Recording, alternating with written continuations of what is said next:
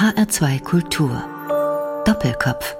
Unser Gast heute ist die Soziologin Dr. Sibylle Plockstedt. Gastgeberin ist Michaela Wunderle. Sibylle Plockstedt, Sie sind freie Fernseh- und Radiojournalistin, Autorin zahlreicher Bücher, darunter etliche über sexuelle Belästigung am Arbeitsplatz und über die Geschichte der Frauenprojekte und Kollektive. Sie haben sich auch stets ehrenamtlich sehr engagiert. Das Interesse an Frauenthemen ist der eine Strang, der ihr berufliches und auch privates Leben geprägt hat. Der andere ist das Interesse an Osteuropa, speziell an der ehemaligen Tschechoslowakei. Und darüber möchte ich jetzt mit Ihnen sprechen. Es ist ein wie ich finde, sehr eindrucksvolles und berührendes Buch von Ihnen erschienen, Titel Im Netz der Gedichte, gefangen in Prag nach 1968.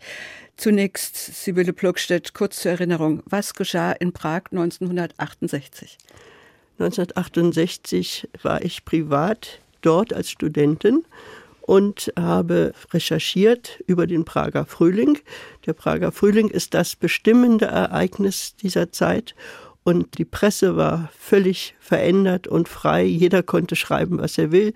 Es gab Gewerkschaften, die frei waren. Es gab Managementsinstitute. Es wurden Betriebsräte gegründet.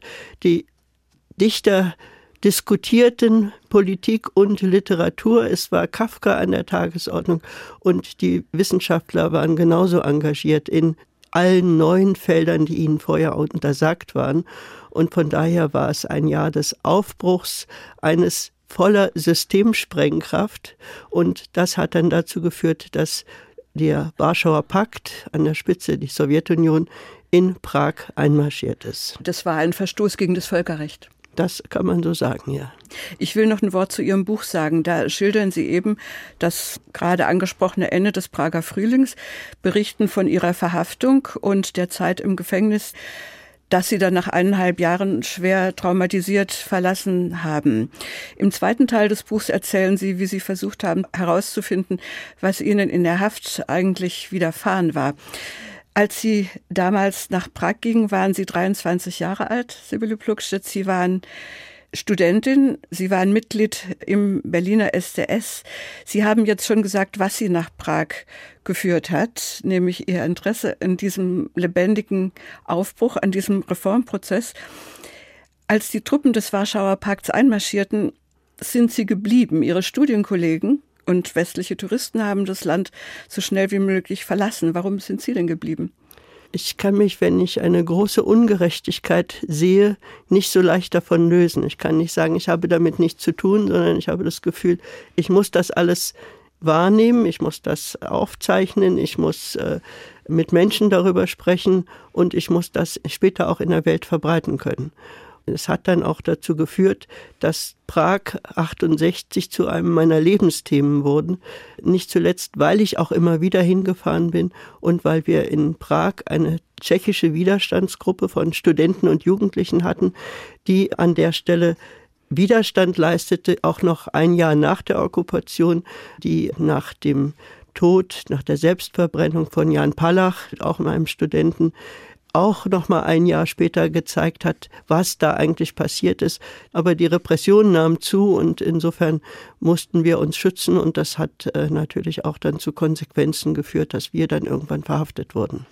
Also wir, das ist Peter Uhl, mit dem Sie damals eine Beziehung auch hatten, ja. eine Liebesbeziehung ja. und die Bewegung Revolutionäre Jugend heißt diese Gruppe. Ja. Sie haben im Untergrund gearbeitet. Wie lief das ab? Also einmal habe ich viel Literatur aus dem Westen, aus der westlichen Linken mitgebracht nach Prag. Das haben wir übersetzt, zusammengefasst inhaltlich. Das wurde in der Gruppe diskutiert. Es war natürlich auch mein Interesse, unsere Ideen von 68 im Westen auch nach Prag zu bringen. Und das war halt eine Gruppe, die dafür sehr offen war. Die kamen auch nach Berlin, haben mit den SDS-Lern diskutiert, solange sie noch reisen durften in der Zeit zwischen dem Prager Frühling und dem Einmarsch. Ja. In dieser Nein, Zeit, nach dem Einmarsch. Nach, nach dem Einmarsch. Da konnten die auch noch nach da Berlin? Da konnten die noch, ja, das, man konnte noch eine ganze Weile reisen. Und es ist erst wirklich ein Jahr nach dem Einmarsch oder anderthalb Jahre nach dem Einmarsch hat die Repression richtig zugeschlagen. Und äh, wir hatten schon gar nicht mehr damit gerechnet, dass es wirklich passieren könnte. Aber wir haben uns in dieser Zeit natürlich sehr an diese westlichen Vorgaben gehalten. Rudi Dutschke war ja auch in Prag gewesen. Und er hatte dort davon gesprochen, dass man die Arbeiterräte ausbauen müsste. Und nun hatte auch in dem Widerstandsprozess hatte die KPC, also die tschechische kommunistische Partei, ein, auch als Widerstandsmaßnahme die Gründung von Arbeiterräten verfügt. Und insofern haben die Studenten mit diesen Arbeiterräten zusammengearbeitet. Und es gab auch eine Untersuchung darüber. Es gab hunderte von Arbeiterräten dann in den Fabriken und in den Büros und Betrieben. Und ich habe dann später, als ich dann wieder entlassen wurde aus der Haft, sogar noch meine Diplomarbeit daraus geschrieben, aus diesen Zahlen und Daten die Sie damals gesammelt haben. Die ja. damals die an der Akademie der Wissenschaften gesammelt wurde. Aber was war denn jetzt die illegale Arbeit? Illegal ist alles, was man nicht tun darf. Es war sozusagen dieses Kontaktnetz zu den Arbeiterräten. Illegal waren auch die politischen Stellungnahmen, die wir abgegeben haben. Zum Beispiel, dass die Länder jederzeit ein Recht haben sollten, aus dem Warschauer Pakt auszutreten, dass man sozusagen die Länder eine freie Wahl haben und dass auch in den Betrieben zum Beispiel die Arbeiter ein Recht haben sollen, die Ergebnisse ihrer Produktion zu erfahren, dass das alles transparent bleibt, sage ich jetzt mal, weil an 68 fing es ja an, alles transparenter zu werden. Und das haben Sie dann auf Flugblättern verbreitet? Das haben wir verbreitet. Wir haben auch Aufrufe zu Demonstrationen verbreitet. Also zum Jahrestag der Invasion haben wir im ganzen Land kleine Handzettel verteilt, mit der Post verschickt. Wir sind bis in die Slowakei gefahren und haben die da in Telefonzellen hinterlassen. Und natürlich sind einige bei der Polizei gelandet, das ist ja klar. Und dann im November 69 wurden Sie verhaftet. Dezember, ja. Im Dezember auf frischer Tat sozusagen beim Schmuggeln von irgendwelchen Materialien oder wie war das? Nein, das war ganz harmlos. Ich äh, wollte eigentlich zu meiner Mutter Weihnachten nach Berlin fahren, damit die nicht alleine feiert. Und dann hat man mich aus dem Zug geholt an der Grenze. Es war nichts Illegales. Ich bin einfach nur nach Hause gefahren oder wollte nach Hause fahren und dann hat man mich an der Grenze festgehalten und es kam ein Auto in Prag, aus Prag und hat mich zurückgefahren und äh, dann direkt ins Gefängnis eingeliefert. Da kamen Sie dann in eine Welt, in der Sie auf engstem Raum mit vier, fünf Frauen zusammenleben mussten. Es gab keinerlei Privatheit. Sie konnten, glaube ich, noch kein Tschechisch, ist das richtig? Ich konnte fast kein Tschechisch, ja. ja. Wie haben Sie sich denn eigentlich zuvor verständigt? In welcher Sprache? Mein Freund Peter Uhl hat sehr viel übersetzt. Ich habe mit ihm Französisch gesprochen. Das war die einzige gemeinsame Sprache, die wir hatten. Und äh, naja, also um zu sagen, im, im Laden, äh, ich möchte Brötchen haben, da hilft ja auch noch das Zeigen. Ansonsten, nein, Tschechisch konnte ich gar nicht. Das haben Sie dann im Gefängnis gelernt? Das ist eine Sprachschule, äh, eine unglaubliche Sprachschule, wenn man existenziell da, darauf angewiesen ist, eine Sprache sprechen zu müssen. Ich kriegte dann natürlich von meinen Verwandten und auch der Mutter von Petter sehr schnell Lexika und eine Grammatik geliefert, ins Gefängnis geschickt, so dass ich mich dann orientieren konnte und äh, also sehr schnell auch gelernt habe. Wie haben Sie sich dort überhaupt behaupten können? Also in dieser Situation absoluter drangvoller Enge und ohne irgendeine Rückzugsmöglichkeit für die privatesten Dinge? Das ist äh, sehr schwierig gewesen. Es ist ein, natürlich ein Milieu, was ich nicht gewohnt war. Ich habe mit äh, fünf Prostituierten zum Teil in einem Raum gelebt, die sehr fordernd sein können, die auch sehr körperlich sind, auch sehr können auch sehr gewalttätig sein. Die haben auch am Anfang natürlich, wenn ich ein Päckchen kriegte, haben die mir das zum Teil auch weggenommen. Es hat dann auch zu Handgreiflichkeiten geführt. So nach und nach kam ich dann, dann dahinter, wie ich mich zu wehren habe. Und es waren auch nicht immer die ganz großen Zellen. Manchmal war ich dann auch mit, nur mit einer zusammen in einer kleinen Zelle. Das war dann etwas bequemer. Das konnte auch ganz nett sein dann. Ein halbes Jahr lang sind Sie verhört worden. Was hat man Ihnen vorgeworfen? Die Anklage war antistaatliche Tätigkeit und Umsturz der Republik, also nicht wirklicher, sondern vielleicht versuchter. Und das waren aber eben diese kleinen Flugblätter, die wir gemacht haben, was bei uns keine äh, keiner solche Anklage äh, möglich gemacht hätte, sondern äh, es wäre bei uns einfach Meinungsäußerung gewesen. Und das ist natürlich ein großer Unterschied. Das ist auch der Grund, weshalb ich nach der Wende dann rehabilitiert wurde und das als politischer Prozess gekennzeichnet wurde. Wir waren alle sozusagen politische Häftlinge, die ungerechtfertigt angeklagt wurden. Und was uns vorgeworfen wurden, waren im Grunde genau Flugblätter und dieses Verteilen von, auch von Informationen und die Kontakte und überhaupt die Gründung einer Organisation. Das war eigentlich der einzige Grund, das, was tatsächlich da eine Rolle spielte. Dafür sind Sie dann zu zweieinhalb Jahren Haft verurteilt worden und Ihr Freund Peter Uhl zu vier Jahren und andere auch. Ich will jetzt aber noch weiter auf die Gefängniszeit eingehen. Man hat Sie ja irgendwann dann mit einer einzigen Frau zusammengesperrt, einer etwa 40-jährigen Frau. Sie nennen diese Frau Martha. Das ist nicht der wirkliche Name. Und damit begann dann die Zeit, die sie fast um den Verstand gebracht hätte, wie Sie schreiben. Was hat es mit dieser Martha auf sich oder was hatte sie an sich? Erstens war sie eine Betrügerin. Ja. Es ist auch nochmal eine besondere Art von Mensch, die darauf abgestellt sind, in ihrem Leben und in ihrem Beschaffen von Vorteilen andere zu betrügen und also auch einzuwickeln, dass sie sie betrügen können. Das also war ihr Charakter. Das war ihr Charakter, ja. Sie war, äh, wie ich heute sagen würde, auch Borderline.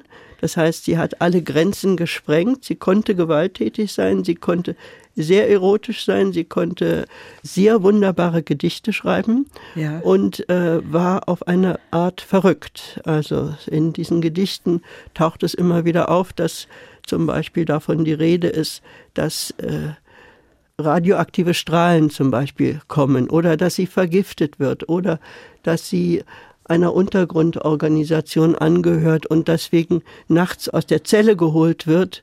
Und äh, ich habe dann versucht, äh, weil mich das natürlich auch beunruhigt hat, das zu überprüfen, was sie sagte. Das hätte ich lieber sein lassen sollen, aber das, man kann sich dem nicht entziehen, wenn man 24 Stunden am Tag und das über, ich war glaube ich drei Monate mit ihr in einer Zelle, mit jemandem zusammen ist, die Borderline ist. Das hält man normalerweise nur wenige Stunden überhaupt aus, aber äh, so lange Zeit im Stück eigentlich nicht. Und man fängt dann an zu versuchen, das zu verstehen und dann habe ich versucht, nachts wach zu bleiben, um zu sehen, wird sie wirklich rausgeholt, weil sie hat mir morgens immer wieder gesagt, sie war weg und würde dann verhört werden nachts. So, dann habe ich sie irgendwann an mich angebunden, um zu merken, ob sie rausgeholt wurde. Und dann bin ich auf äh, einen ganz banalen Betrug gekommen, weil sie sah morgens immer anders aus, hatte frische Haare und äh, konnte ja nur nicht draußen gewesen sein. Und nachts, als sie dann plötzlich merkte, sie ist nicht mehr in der Schlaufe, wo ich sie an mich angebunden hatte, da äh, hörte ich ein Zischen und morgens bin ich genau an die Stelle gegangen, wo ich dieses Zischen gehört hatte. Und da hatte sie mein Haarshampoo, mein Trockenshampoo benutzt. Und dadurch sahen ihre Haare immer so frisch aus. Und danach hörte dieser Spuk mit den Haaren und mit dem Rausholen aus der Zelle, dass sie das behauptete, auch auf. In dem Moment, also wo man anfängt, etwas zu klären, und wenn man es dann klärt, dann hört es auf, aber es kommt sofort das nächste. Ich will noch mal kurz auf die Gedichte von Martha zurückkommen. Martha hat diese Gedichte in ein Heft geschrieben. Sie haben dieses Heft mitnehmen können und die Gedichte sind dann auch, oder einige dieser Gedichte sind dann auch in ihrem Buch, in den fortlaufenden Text zu finden. Ihr Buch heißt ja nicht im Netz der Stasi, sondern es heißt im Netz der Gedichte. Was war denn die spezielle Sogwirkung dieser Gedichte, der Sie sich sehr schwer entziehen konnten? Also erstens ist es ja etwas unglaublich Schmeichelhaftes, wenn jemand einem jeden Tag ein bis zwei Gedichte schreibt. Und diese Gedichte drückten auf eine merkwürdige Art meine Ängste und meine Gefühle aus. Oder auch die Ängste und Gefühle, die Martha gerade selber ausdrückte und lebte. Und insofern äh, waren diese Gedichte von einer ungeheuren Wirkung auf mich, hatten eine starke Bindungskraft. Und es hat auch dazu geführt, dass ich als später, als ich den die Erinnerung wieder rekonstruierte, dass die, ich die über diese Gedichte wieder herausholen konnte aus mir. Also da über die Gedichte funktionierte das alles wieder und die ganze Geschichte war wieder da. Sonst hätte ich die im Einzelnen gar nicht erzählen können ohne die Gedichte. Da gibt es auch die Geschichte mit dem Kirschzweig. Martha hat ihn in einer Zeitschrift am ersten Mal einen blühenden Kirschzweig gezeigt und behauptet, das sei eine Botschaft. Dann wenig später kam ihre Mutter zu Besuch und was trug sie in der Hand? Einen blühenden Kirschzweig.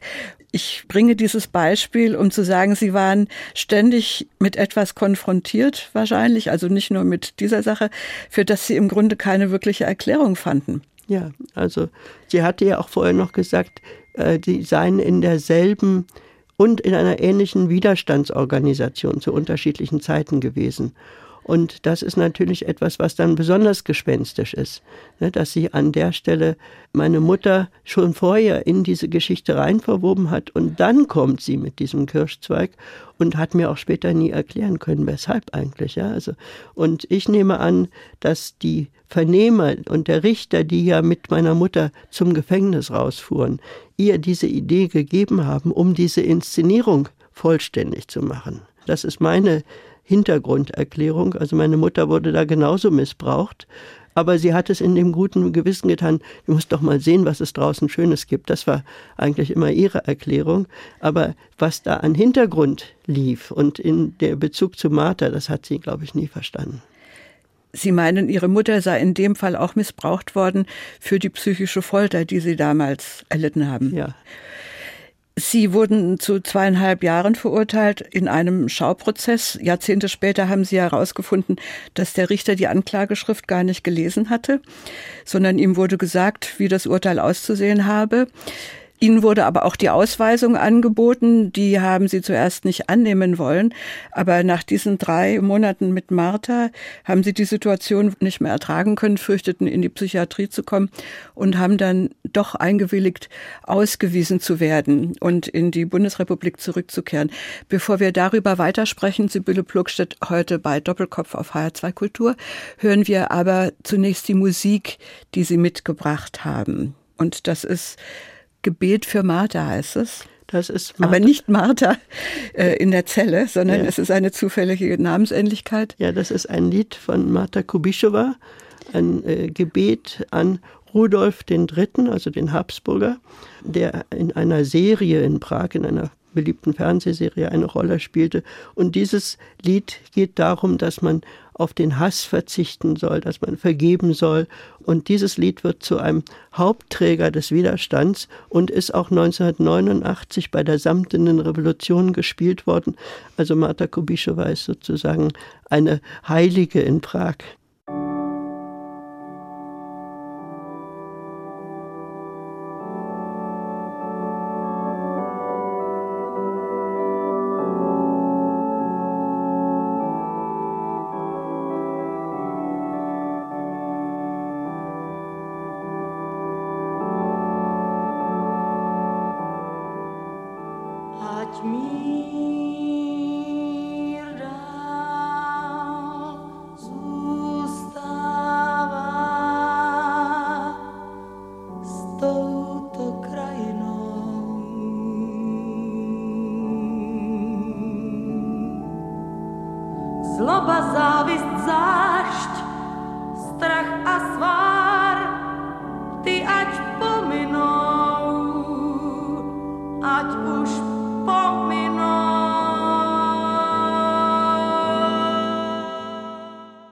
Sie hörten ein Lied von Marta Kubischowa.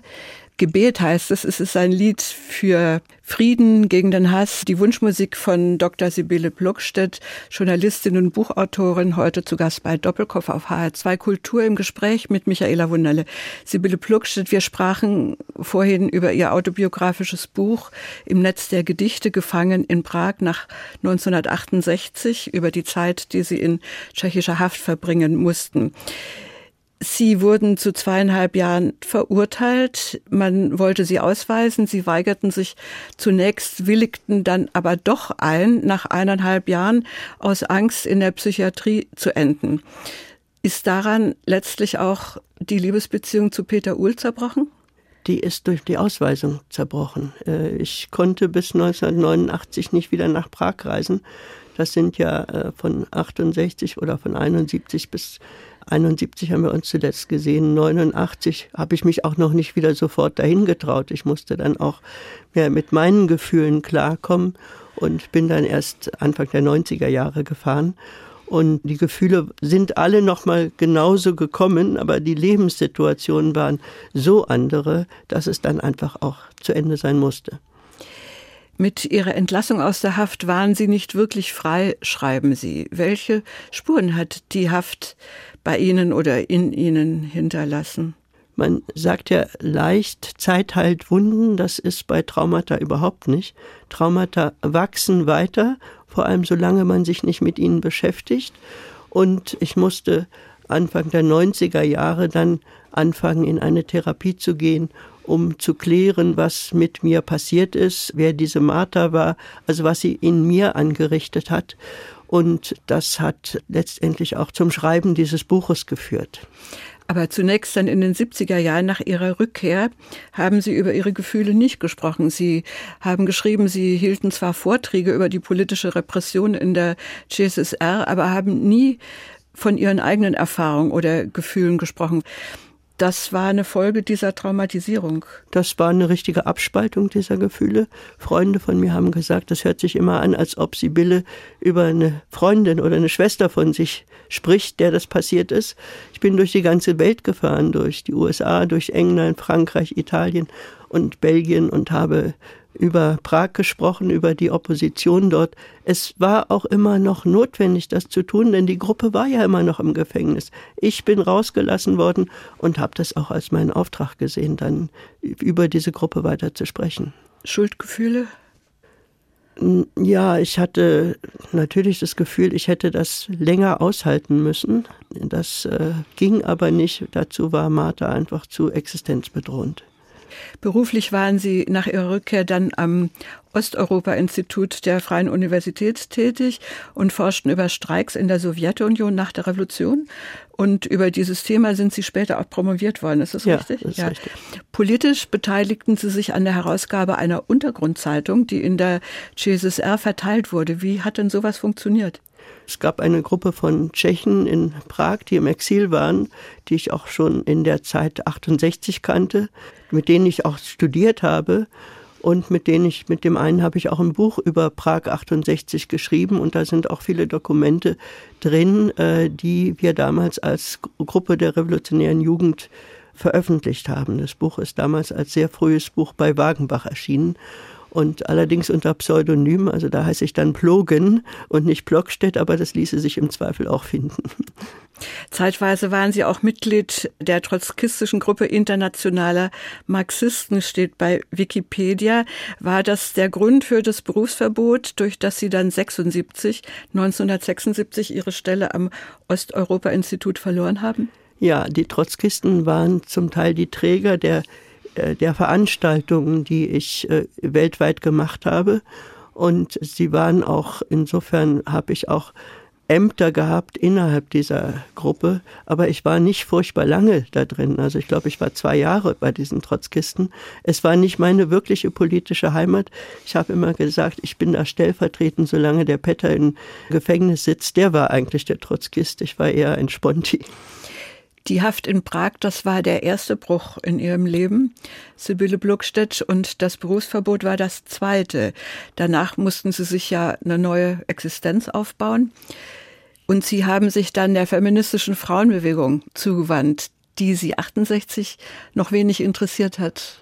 Ich hatte 68 schon mitgekriegt, diesen Tomatenwurf weil ich, es war dieselbe SDS-Konferenz, auf der auch über Prag 68 diskutiert wurde. Das war im September 68 ja. in Frankfurt. Genau, und äh, insofern war ich äh, sozusagen, habe ich beides wahrgenommen, aber die Frauen spielten keine so große Rolle, weil dann war ich ja auch in Prag gewesen und hatte da einfach andere Themen.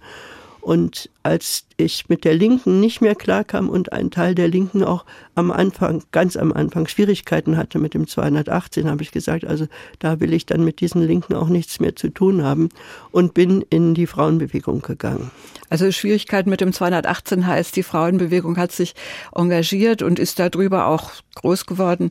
Mit der Forderung Streichung des Paragraphen 218, der die Abtreibung unter Strafe gestellt hat.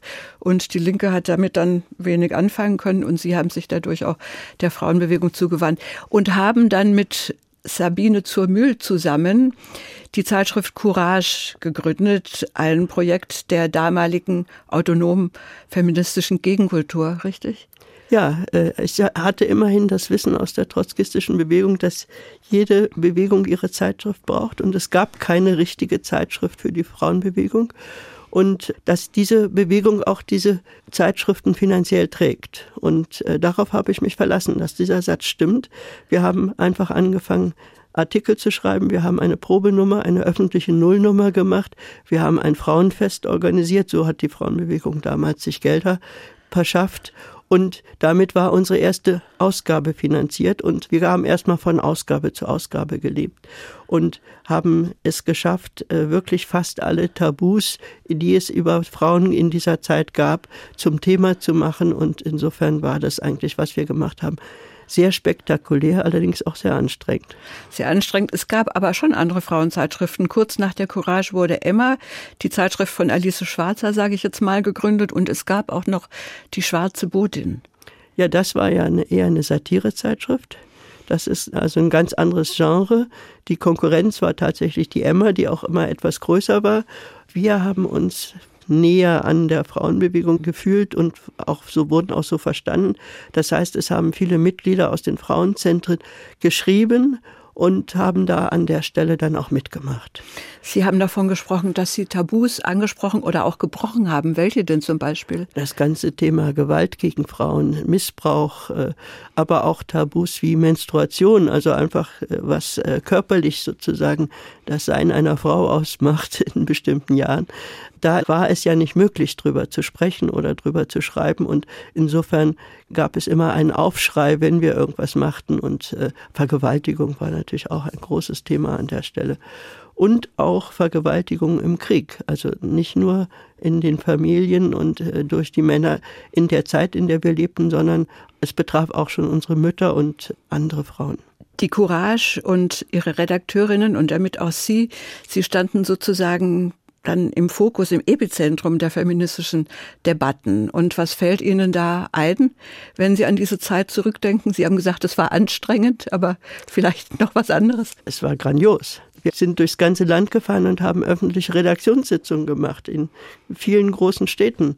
Wir haben Kongresse organisiert in Köln, wir haben Kongresse, also von Berlin aus, ne? aber auch im Wendland, also zum Thema Gorleben.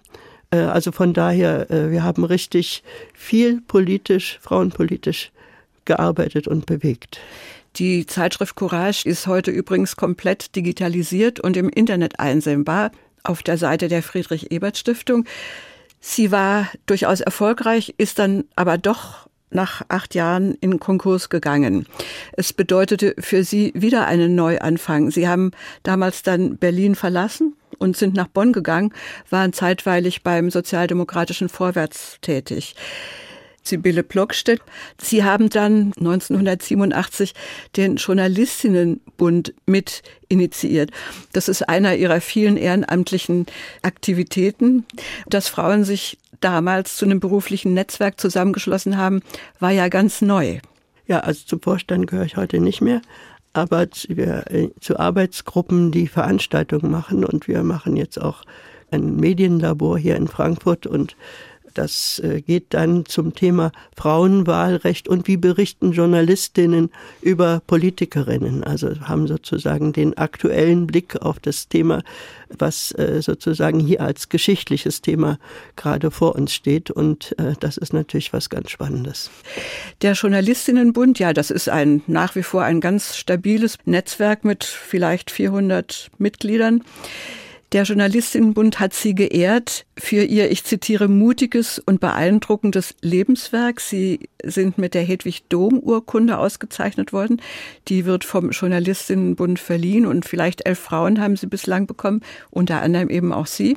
Sie sind aber auch für ihr politisches Engagement in Ost und West ausgezeichnet worden und zwar von der Bundeszentrale für politische Bildung. Juryvorsitzender war damals Hans-Joachim Gauck. Das war eine große Ehre. Er ist ja später Präsident gewesen, aber er war damals eben auch noch Vorsitzender der, wir nannten es ja damals GAUK-Behörde, die, also Stasi-Unterlagenbehörde, die die Aufklärung betrieb. Und insofern war das auch für mich eine ganz wichtige Auszeichnung. Ja, Bürgerpreis heißt sie.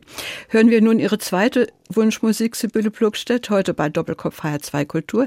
Respect von Aretha Franklin. Sie haben sich eine Aufnahme von 1967 gewünscht. Ich habe extra so eine frühe Aufnahme von ihr gewünscht, weil ich finde, dass Aretha Franklin das ganze, ihr ganzes Leben lang diese Bewegungen begleitet hat.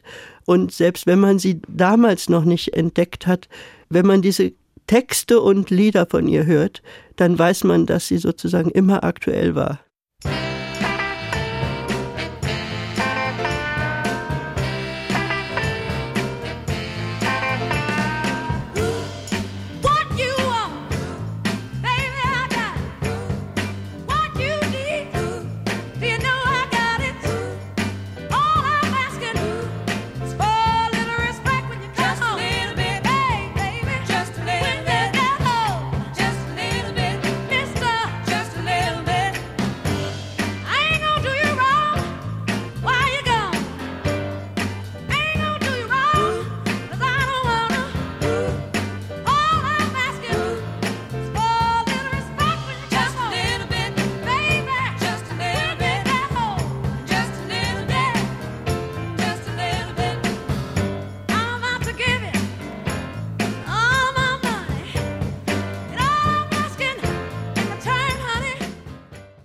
Hörten Respect von Aretha Franklin in einer Aufnahme von 1967, Wunschmusik der Journalistin und Autorin Dr. Sibylle Plogstedt, heute Gast bei Doppelkopf auf HR2 Kultur im Gespräch mit Michaela Wunderle.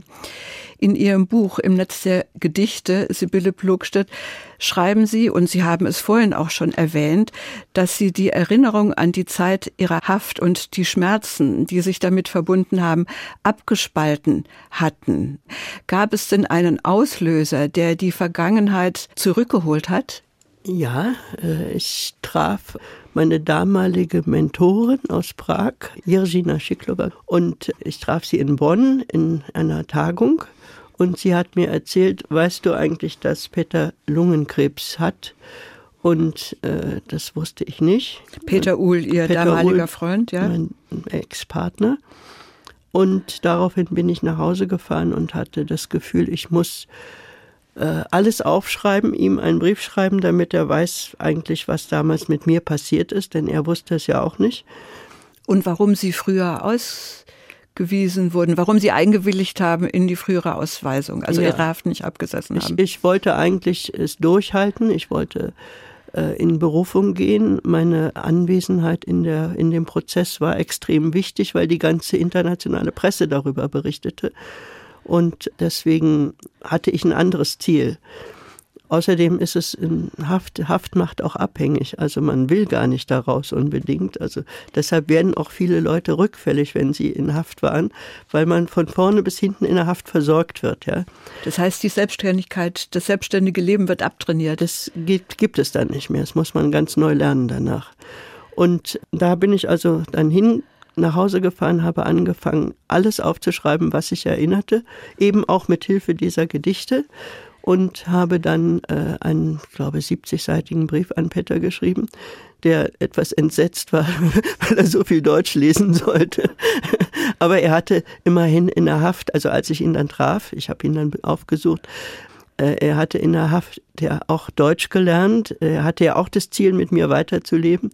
Und äh, insofern hat er das dann auch lesen können in Berlin, in Deutschland hatten sie nicht klären können, was ihnen in der Gefängniszelle eigentlich widerfahren war. Die Fragen waren, hatte man sie unter Drogen gesetzt? Wer war Martha? Wer war sie eigentlich als Person? Hatte sie der Stasi zugearbeitet und dafür eventuell Strafnachlass bekommen? Also es sind ja tatsächlich Agenten eingesetzt worden, auch im Gefängnis, damit andere Gefangene bespitzelt werden konnten. Das war ja durchaus eine Praxis. Dann zurück in der Tschechoslowakei in den 90er Jahren haben Sie sich dann auf die Suche nach Martha gemacht und haben sie auch gefunden. Wie ist Ihnen das gelungen? Da habe ich die Unterstützung von Petter und von den übrigen Mitgliedern der Gruppe gehabt. Die sind ja, nachdem sie rehabilitiert wurden und alle in der Charta 77 ja auch weiterhin aktiv war in der Opposition, sind die alle nach und nach Minister geworden, also kamen in höchste Funktionen oder waren auch Botschafter in, in, in, in Moskau oder in Kiew oder so. Ja, also es waren äh, sozusagen nachher eine Zeit lang richtig die Elite dort des Landes. Und die haben mir natürlich geholfen, weil sie auch wussten, dass ich ihnen nicht geschadet habe im Prozess. Das ist ja auch die Voraussetzung, dass man Leuten dann weiterhilft. Und auf diese Weise habe ich das Vorstrafenregister von Martha bekommen, habe gesehen, dass sie mindestens 13 Mal in Haft war. Und weswegen? Fast immer wegen Betrugs. Das allererste Mal wegen versuchter Republikflucht. Also eigentlich am Anfang politisch und danach äh, immer Betrug. Und die Strafen in Prag werden immer höher. Man, egal, ob jetzt das nächste Delikt dann eigentlich weniger wichtig ist oder nicht, sondern die steigen, steigern sich. Und äh, als sie mit mir zusammen war, war die Strafe geringer plötzlich als vorher. Und sie wurde vorher entlassen. Also das war dann für mich ein Signal, dass da etwas nicht stimmte. Und äh, insofern war mir das dann wichtig, auch zu gucken, mit wem hatte ich es da eigentlich zu tun. Und ich bin dann äh, auch mit, ich habe dann die Adressen gekriegt, wo sie gemeldet war und habe Menschen gefunden, die mit Martha gelebt haben und und unter ihr gelitten haben. Das beschreiben und, Sie ja auch. Ja, ich habe eine alte Frau gefunden, eine Holzfällerin. Da war Martha eine Zeit lang mal aus dem Gefängnis weggelaufen. Es ist ihr gelungen zu fliehen und da hat sie sich vier Jahre versteckt und diese Frau war genauso derangiert wie ich. Also sie konnte überhaupt nicht über Martha reden, ohne zu weinen und äh, jede Erinnerung. Und sie sagte uns, sie war eine böse Frau und sie hat mir sogar das Bild meines Bruders vernichtet. Also sie hatte ganz wenig. Und äh, also insofern hat sie, hat Martha immer also Menschen auch sehr verletzt. Äh, und das konnte ich da sehen. Also Sie haben dann die Bestätigung gehabt, zumindest, dass so Ihr Charakter war. Ja. Ja. Und möglicherweise ist sie dann auch von der Stasi, von der Stadtsicherheit so benutzt worden. Das, davon kann man ausgehen. Natürlich sind, also es ist so, Peter hat mir das so erklärt, man, muss, man müsse sich das so vorstellen, dass es nicht alles geplant war, aber es fällt dem Vernehmer ein, ach, da haben wir doch diese schreckliche Martha und die können wir doch mal mit der Blockstedt zusammenlegen, damit wir die quälen. Ja? So, also jetzt ist am nicht, der alles ist geplant richtig, aber es wird sozusagen auf den Weg gebracht und dann wird Martha natürlich ab und zu ein Signal gegeben, was sie jetzt machen soll. Ne, das reicht dann auch, um mich, äh, um mir Angst zu machen, um mich zu derangieren und auch, dass ich sozusagen ja das Gefühl habe, ich bin da irgendwie umstellt in diesem, wenn ich mit dem Kirschzweig, meine Mutter kriegt ein Signal, ich kriege ein Signal, Martha gibt ein Signal, Martha muss dieses Signal ja auch vorher gekriegt haben. Also da ist dann sozusagen ein ganzes Gespinst von, äh, von Angstfantasien, das dann wiederum nochmal Martha in Gedichte fasst, ja. Also das muss man auch nochmal sich als, äh, als eine äh, Ebene dazu vorstellen, die äh, einem dann also auch sehr beschäftigt und die mich auch ein Leben lang dann beschäftigt hat, ja. Sibylle Plogstedt, was glauben Sie, weshalb Sie so behandelt wurden? Ich habe eine andere Behandlung gekriegt als die übrigen Mitglieder der Gruppe. Einmal ist es so, dass in Osteuropa, wann immer man aus dem Westen kam, immer Geheimdienst als äh, Verdacht war. Es ist nicht nie in den Prozess gekommen, aber natürlich war es in den Verhören. Und hätte es gestimmt, hätte man so etwas nachweisen können, wäre es natürlich auch im Prozess gewesen. Das war es nicht. Und dann wäre ich auch möglicherweise nicht rehabilitiert worden, weil das ist ja dann eine andere Ebene. Und an der Stelle ist es eben aber auch, dass meine Freunde hier im Westen, also 68er, Johannes Anjoli in Berlin, der hat die ganzen Eurokommunisten mobilisiert. Die haben auch später viele Veranstaltungen noch mit mir gemacht. Ja. Und das war denen in Prag am unliebsten, dass die kommunistischen Parteien sich für mich einsetzten, die westlichen kommunistischen Parteien. Und äh, das wollten sie nicht und deshalb wollten sie mich raushaben aus dem Land und ich ging einfach nicht. Ich möchte noch wissen, Sibylle Plogstedt, wie die Begegnungen mit Martha verliefen. Sie haben sie ja mehrmals getroffen und haben ja auch einmal einen Film gemacht über ihre Zeit in der politischen Haft und Martha hat sich da auch drehen lassen. Martha ist erstmal weggelaufen.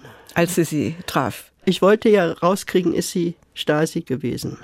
Und das konnte ich nicht nachweisen, weil ich nicht das Geburtsdatum von Martha hatte. So. Das hätte man gebraucht. Das hätte man gebraucht, um Namen und Person in eine Identität zu kriegen. Und jetzt kommt natürlich hier so ein Sendeteam und sagt, bitte tragen Sie mal Namen und Geburtsdatum hier ein, damit Sie ein Honorar kriegen für die Aufnahme.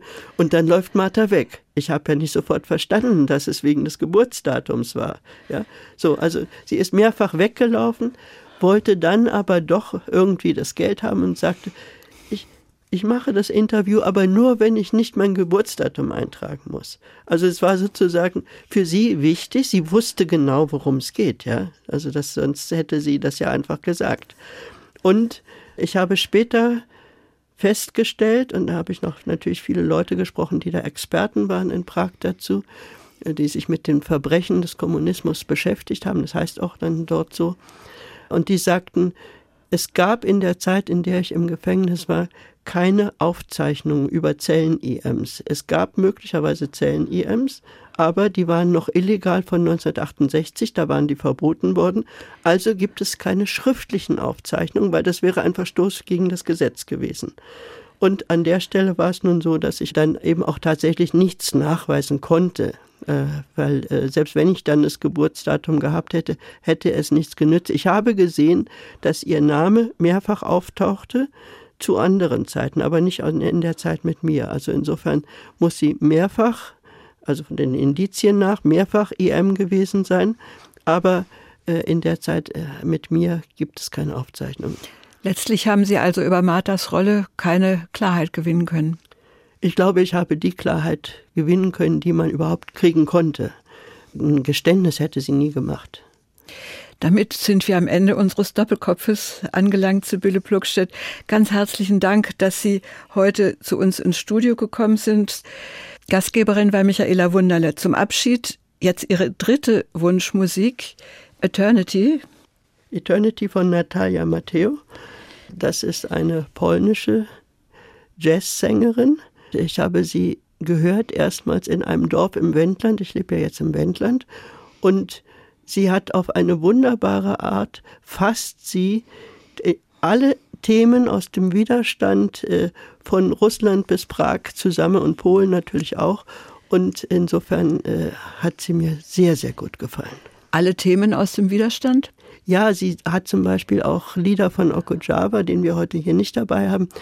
Der taucht auf. Es taucht aber auch François Villon, also aus Frankreich auf. Also man muss sie hören.